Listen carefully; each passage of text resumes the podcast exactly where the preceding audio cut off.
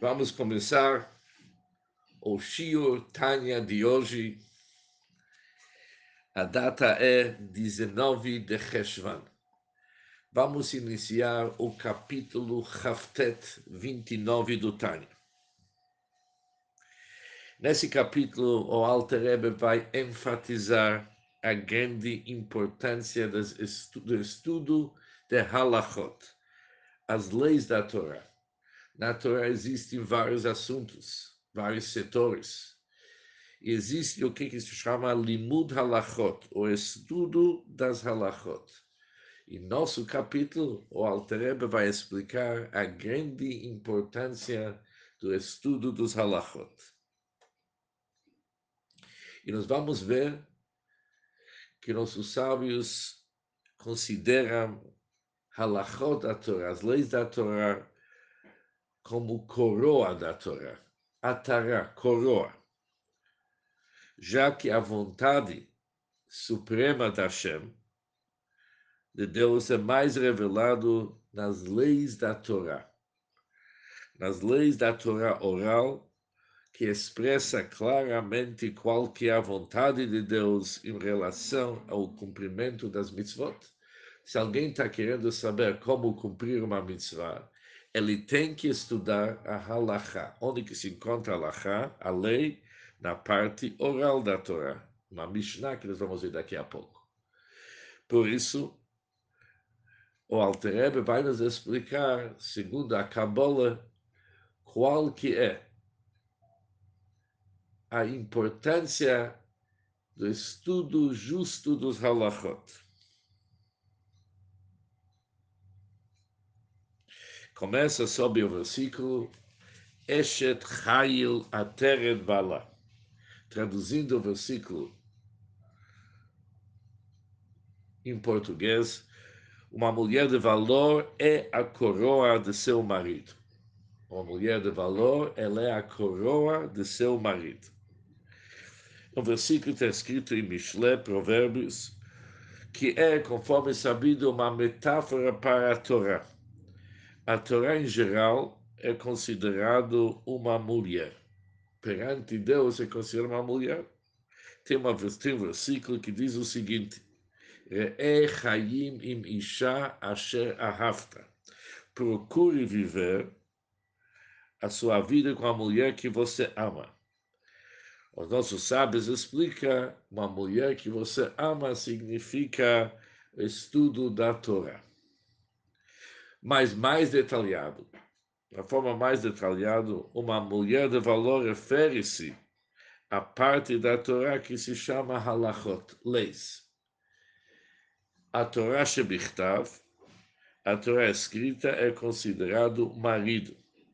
A mulher de valor, mulher significa a parte da Torá que se chama lei, já que as leis eles explicam aquilo que está escrito na Torá escrita. A parte oral da Torá, ela explica e analisa, recebe a informação de Torá Shebichtav, da Torá escrita, mas quando chega na Torá oral, isso é bem elaborado. Por isso é considerado marido e mulher.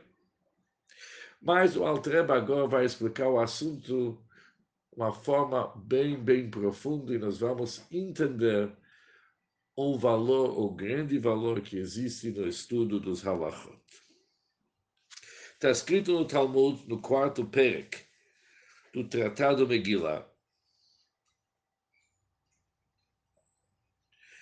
o Dishtamesh Betaga Halaf. Isso significa aquele que faz uso da coroa, ele parte deste mundo. Alguém que faz parte que faz uso da coroa, desculpa, faz uso da coroa, ele parte deste mundo. Super perigoso. Diz o Talmud o seguinte: isso se aplica para quem faz uso daquele que estuda as halachot. Se ele faz parte, que ele, que ele faz uso daquele que estuda as halachot, que são a coroa da Torá, ele está entrando numa área perigosa. Agora, daqui a pouco vamos entender melhor o que, que significa, ele faz uso.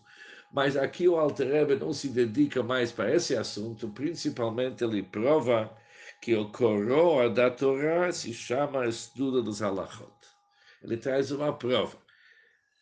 A parte, quem faz uso, vamos deixar para depois. Tana de Belial. O Guimarães, no Talmud Megillah, continua dizendo: Kol Hashoneh Halachot Muftach Lo Ben Olam Haba. Isso é uma parte da Tfilah que nós falamos diariamente, que foi ensinado na Academia de Lial, que quem quer que estude os halachot, ele está garantido que ele pertence para o mundo vindouro, ele tem sua parte no Olam Haba Quem estuda halachot. Aqui percebe-se a importância do estudo do halachot.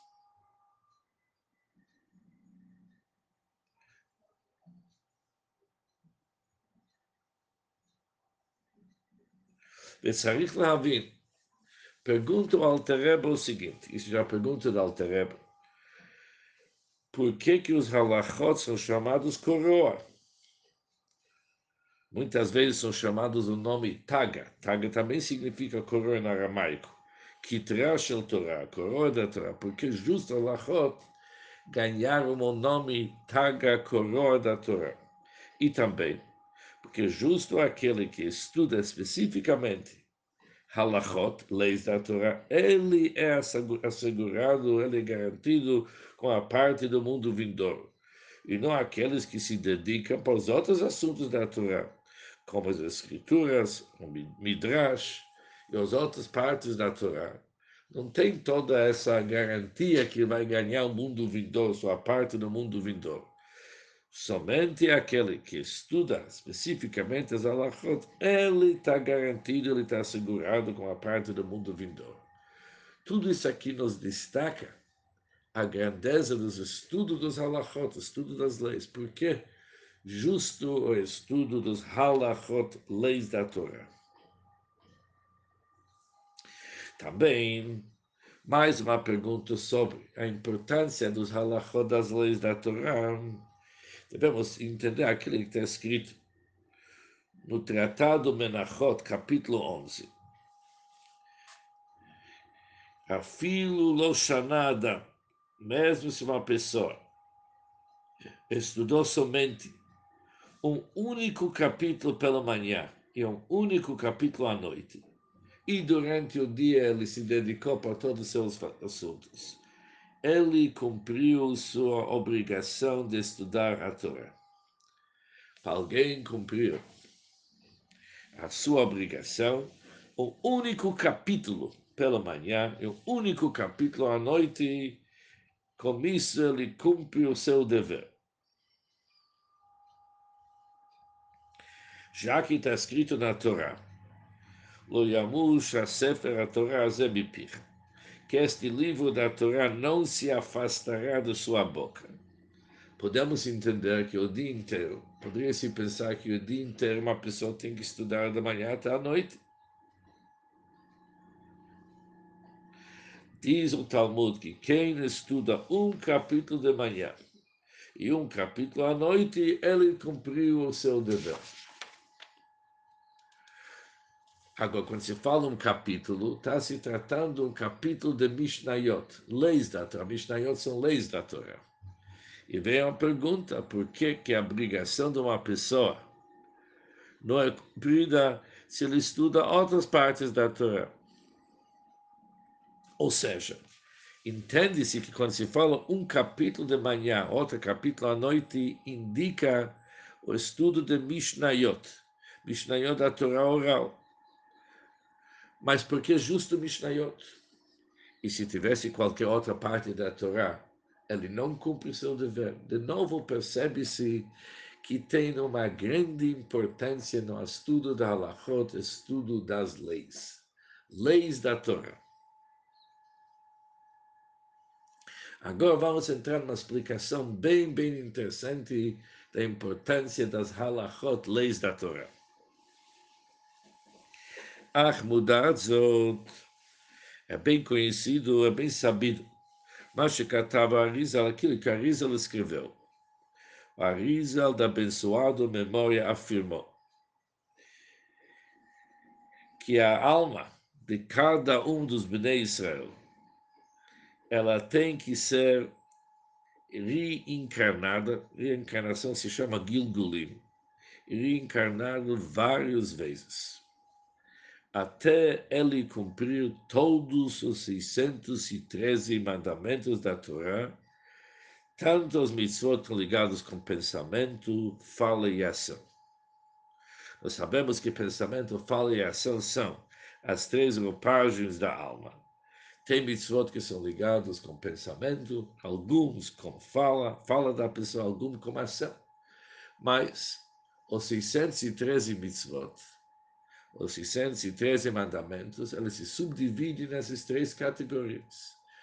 E uma pessoa, ele tem o dever de cumprir todos eles. Se ele não cumpriu todos eles, ele vai ter que ser reencarnado.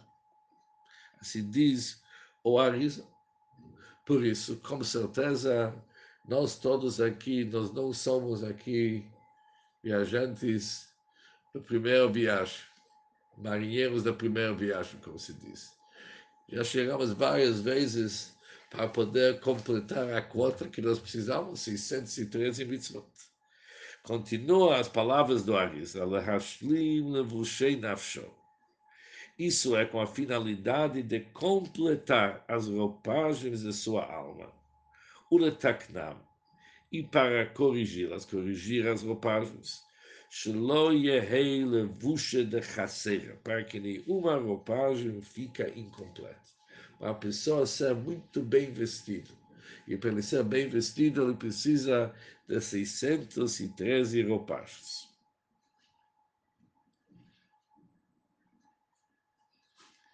Por isso, ela tem que cumprir todos os 613 mandamentos.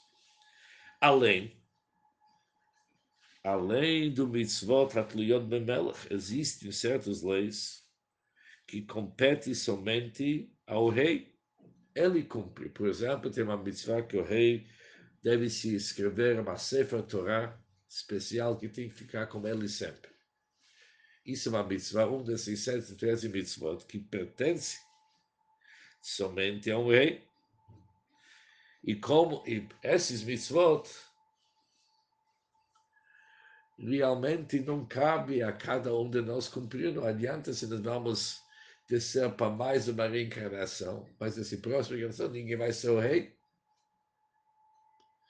Por isso, essas mitzvot não fazem parte desses, dessa quantidade enorme que a Risa menciona Gilgulim Rabim várias vezes.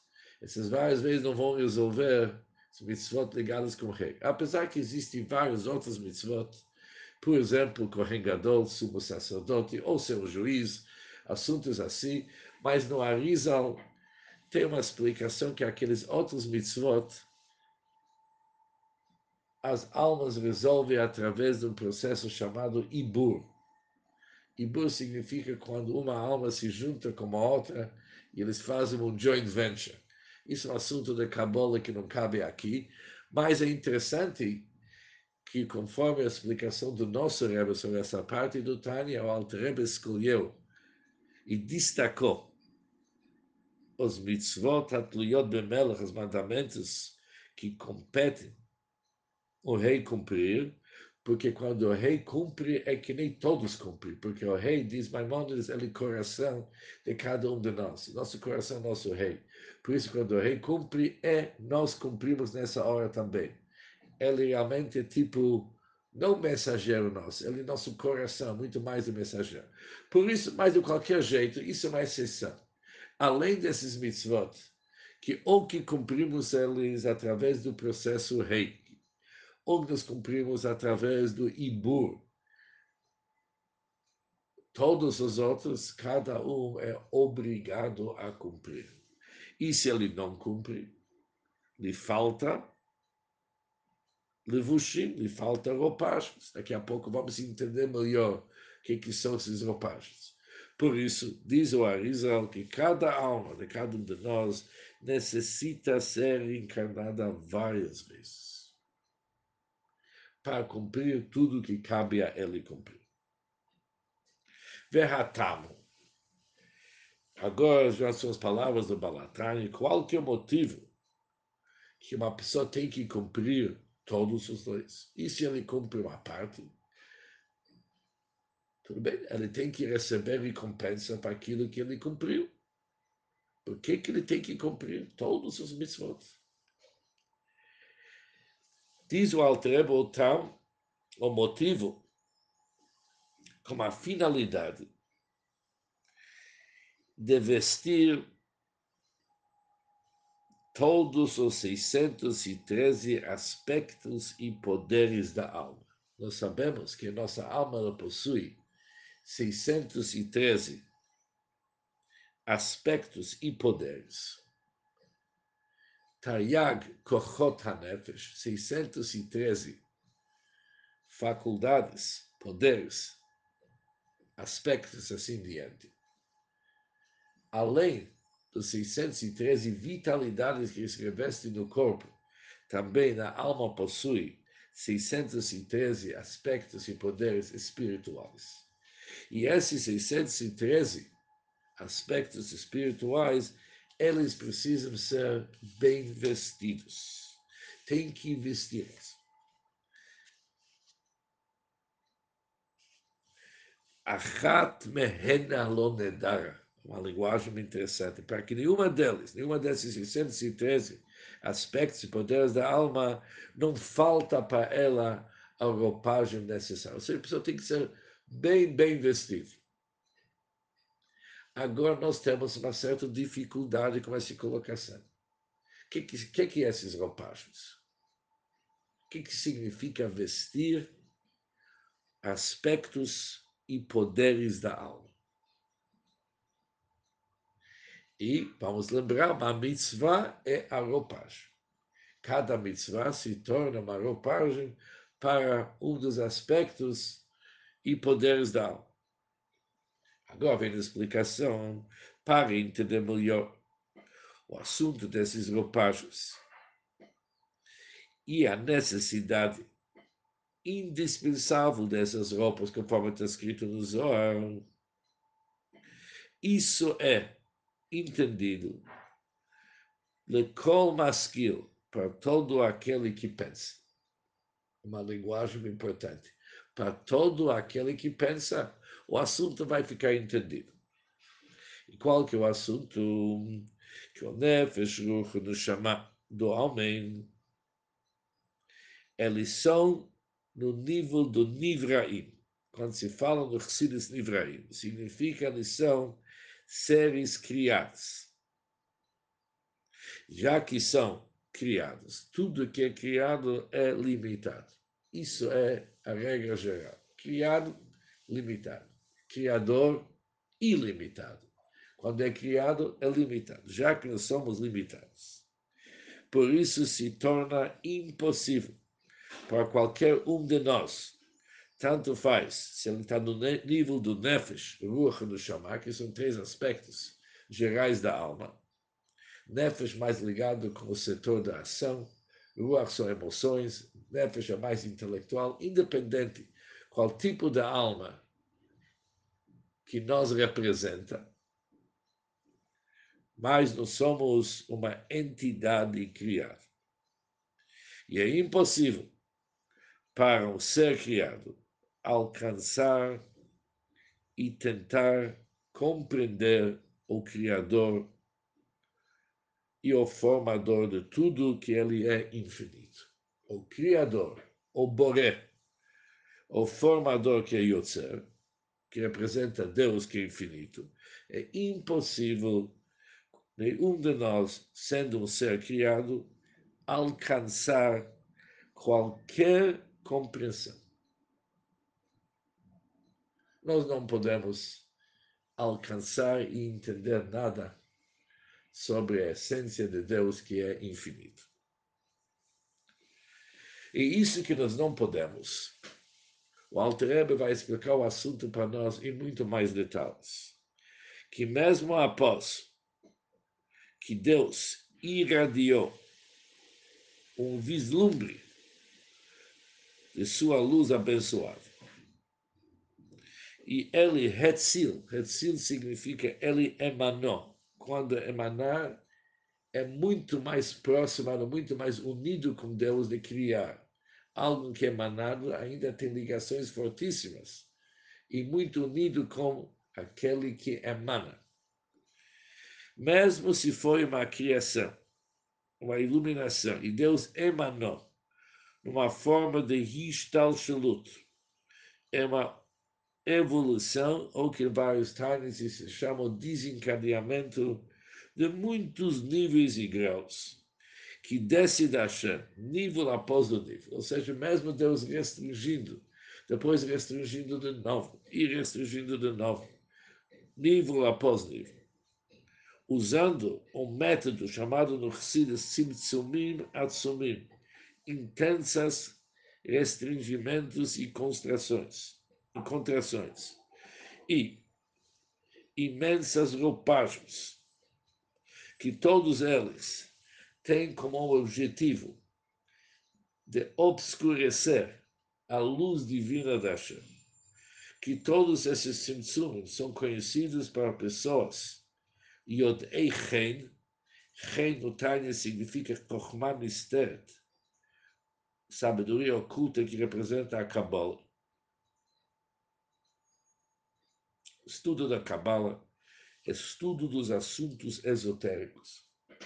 E isso também é chamado de. Idre Rabba é uma parte do Zohar, chamado Idre Rabba, chamado Searot, cabelos. Quando se fala cabelo, no cabelo significa uma energia restringida demais. Por isso, quando olhamos no corpo humano, o cabelo pode cortar. Por que, que pode cortar o cabelo? Porque ele tem muito pouco energia, muito pouco vitalidade. Assim também, tudo que vem da Hashem, mesmo que Deus irradiou um vislumbre e ele emanou aquele vislumbre em vários níveis de descida e evolução dos números graus, descendentes nível após nível. E ainda passou pelo processo chamado Searot, cabelo que restringiu mais ainda. E nós encontramos esse conceito de cabelo. Isso é um versículo em Daniel, está escrito sobre ele teve uma visão que o cabelo da sua cabeça é como lã branco. Ou seja, obviamente, isso significa, em termos da Kabbalah, que ele percebeu um fluxo de energia da Hashem descendo tipo saró, tipo cabelo muito diminuído. Mas se vê no versículo que isso é chamado sarot cabelo. Com todos os restringimentos e com todas as descidas dos níveis. Que nem usou a palavra antes, simtsumim atsumim, intensas contrações.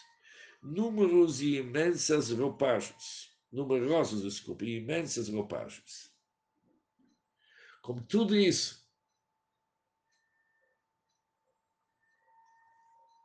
nenhuma pessoa, tanto no nível do Nefesh, nem Ruach, nem Neshama, eles podem suportar e conter aquela luz divina.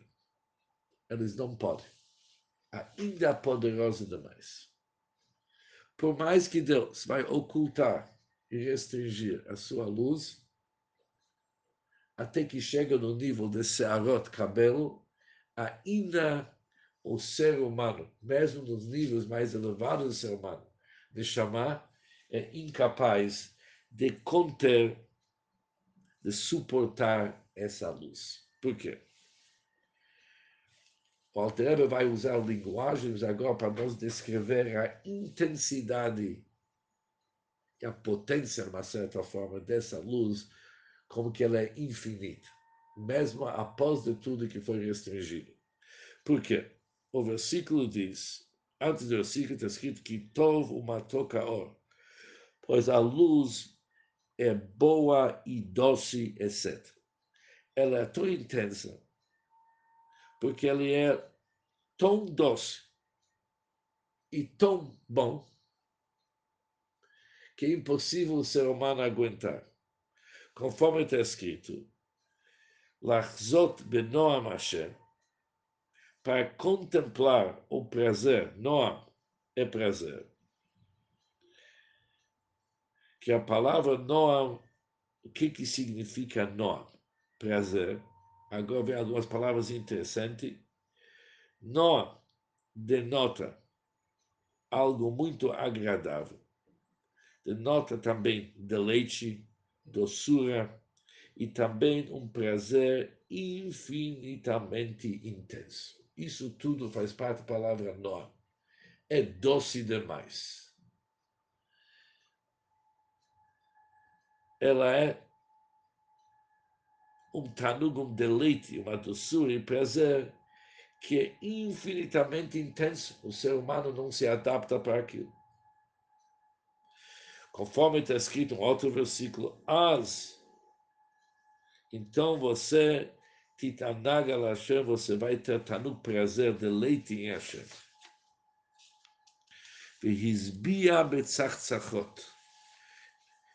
Deus vai saciar a tua alma com uma sede prazerosa. Isso é tzachtzachot, uma sede prazerosa. O que é uma sede prazerosa?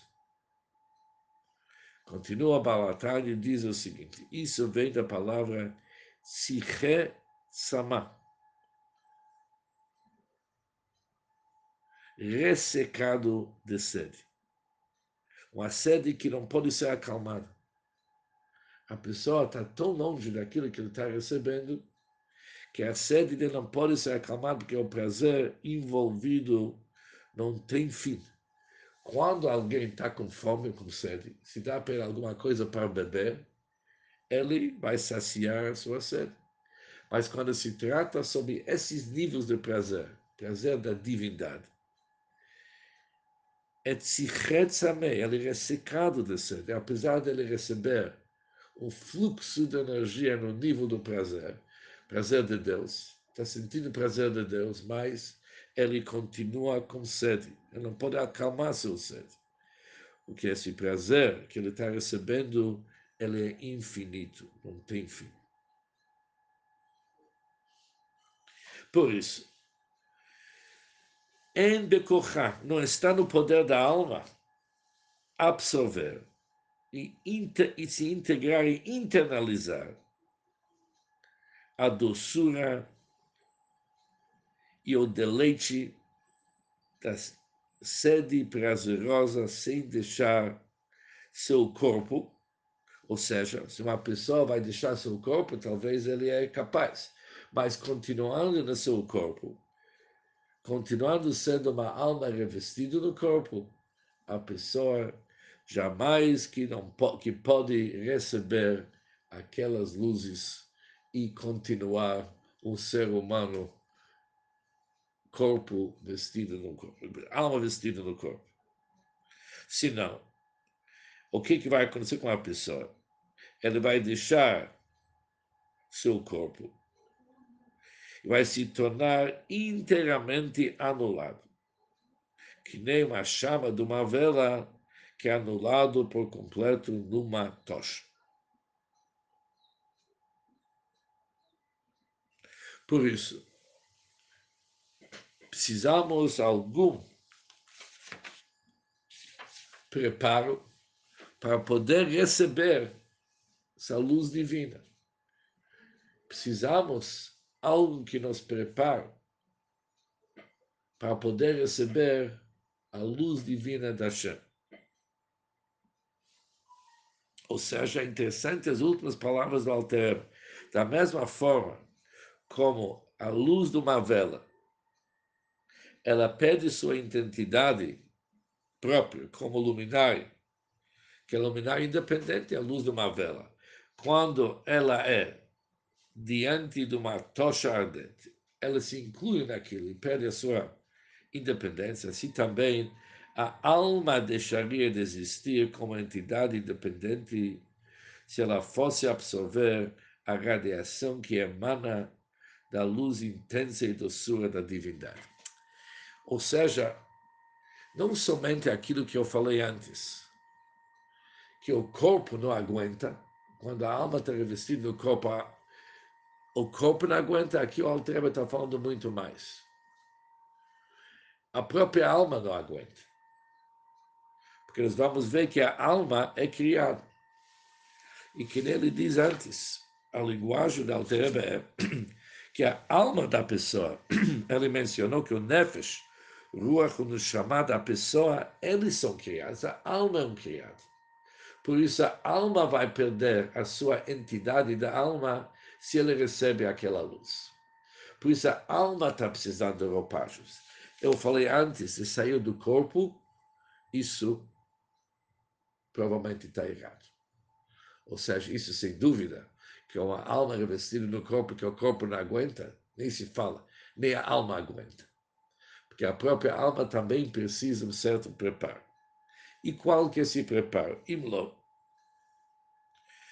Se não tivesse uma solução para esse dilema, vamos dizer, que daquela luz da Hashem, aquela luz até diminuído, restringido, mas dela, dela mesmo, desce uma minúscula radiação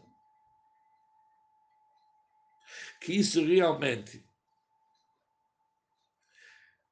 foi produzido através de todos aqueles simtsumim, todas aquelas condensações, restringimentos que nós vimos antes, até o nível do sarot cabelo.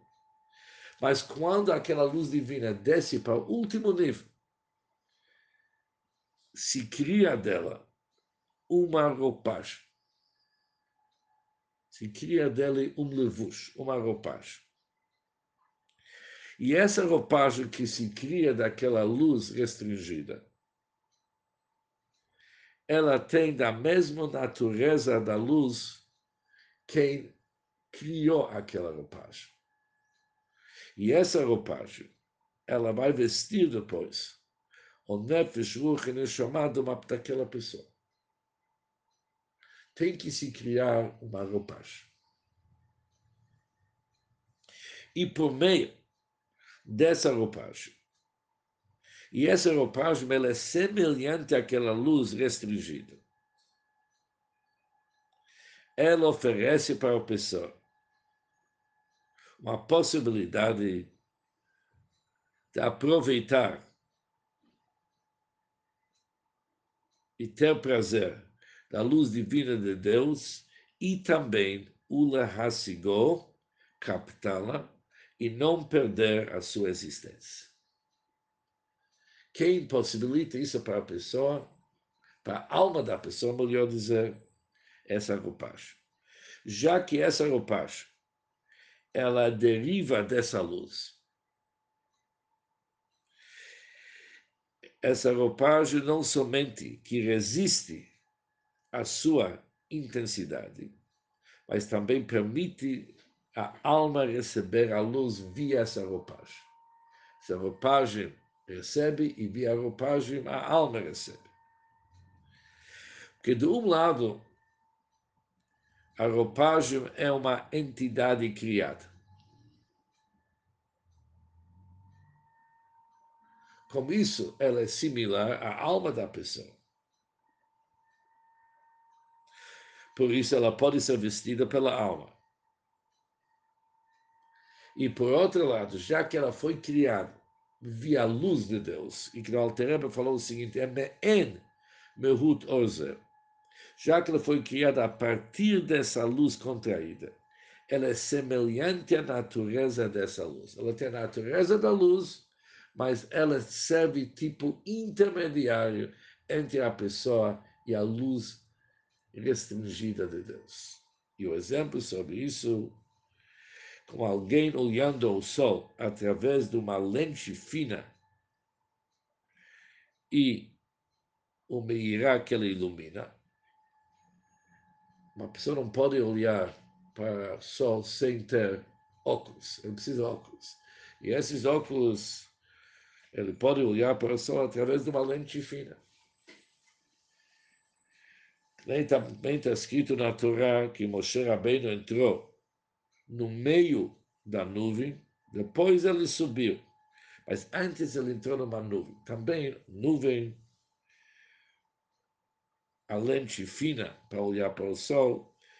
Tudo isso aqui é o mesmo assunto. Que Moshe Rabbeinu ele se investiu na nuvem e subiu. A nuvem serviu como a roupagem por meio do qual Moshe Rabbeinu foi capaz de receber as revelações do Monte Sinai, conforme está escrito no Zohar, capítulo 2, Chelik Bez, o segundo livro, página 110 e 129 e 229. Com isso, se termina o Shio Tanya de hoje, que há um conceito chamado levushim. A alma necessita de roupagens. E já é bom saber que quais que são as roupagens da alma? Mitzvot. Cada mitzvah é uma roupagem para a alma. Sem a mitzvah, a pessoa não pode receber a luz divina. A alma não pode receber a luz divina. Por isso, a alma faz uso desses levushim, dessas roupagens de mitzvot, e através desses roupagens, a alma pode receber a luz divina que sem essa roupagem jamais que poderia receber. Agora, amanhã, nós vamos, se Deus quiser, continuar entendendo melhor essas roupagens, a ligação dessas roupagens com os mitzvot e como que mitzvot nos possibilitam, possibilitam nossas almas receber a luz infinita de Deus, porque por mais que restringida ainda é infinito. Se Deus quiser, amanhã continuaremos e um bom dia para todos.